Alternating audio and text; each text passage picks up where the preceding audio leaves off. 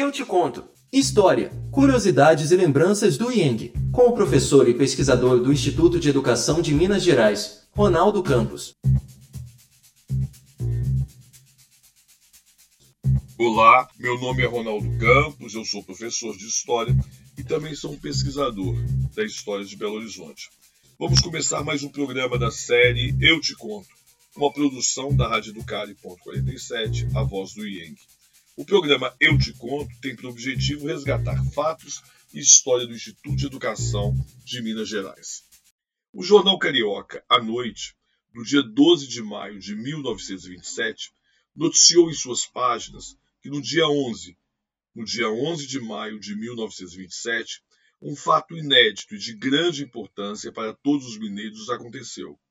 A bandeira de Minas Gerais foi hasteada pela primeira vez na Escola Normal Modelo de Belo Horizonte, como parte do Congresso de Instrução Primária que acontecia naquela instituição.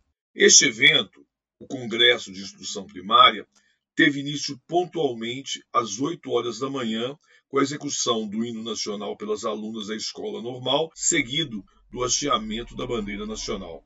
Em seguida, o diretor Arduino Bolivar proferiu seu discurso de abertura, fazendo uma saudação a todos os delegados do Congresso.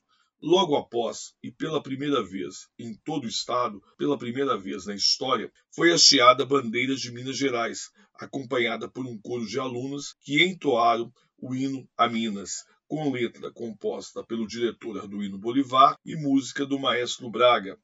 Estiveram presentes neste evento oficial do Estado de Minas várias autoridades políticas, intelectuais e representantes da sociedade mineira, dentre eles o representante do presidente do Estado de Minas Gerais, Antônio Carlos, que era Francisco Campos, secretário do Interior, Noraldino de Lima, diretor da Instrução Pública, os delegados do Congresso de Instrução Primária, as alunas da Escola Normal e os membros das famílias mais tradicionais da capital. Este episódio é bastante curioso e controverso. No caso da bandeira de Minas Gerais, sabemos que oficialmente ela foi instituída apenas pela Lei número 2793, no dia 8 de maio de 1963, quando se regulamentou o Triângulo Vermelho, referência à cor símbolo das revoluções e uma homenagem ao sangue derramado por Tiradentes. Contudo, é de conhecimento geral que nas primeiras décadas do regime republicano, as repartições públicas chegaram a usar, ao mesmo tempo, em localidades diferentes, bandeiras com um triângulo verde e outras com um triângulo vermelho. Assim, o episódio narrado pelo jornal à noite retrata uma tentativa de eleger uma dessas duas bandeiras como oficial. Deve-se notar também que o hasteamento da bandeira ocorreu num evento patrocinado pelo governo do estado, que contou com a participação de figuras importantes da gestão do governo do presidente do estado de Minas Gerais, Antônio Carlos.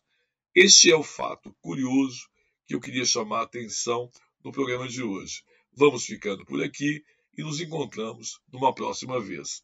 Meu abraço a todos e até breve. Eu te conto. História, curiosidades e lembranças do IENG, com o professor e pesquisador do Instituto de Educação de Minas Gerais, Ronaldo Campos. Mais uma produção da Rádio Educare.47, a voz do IENG.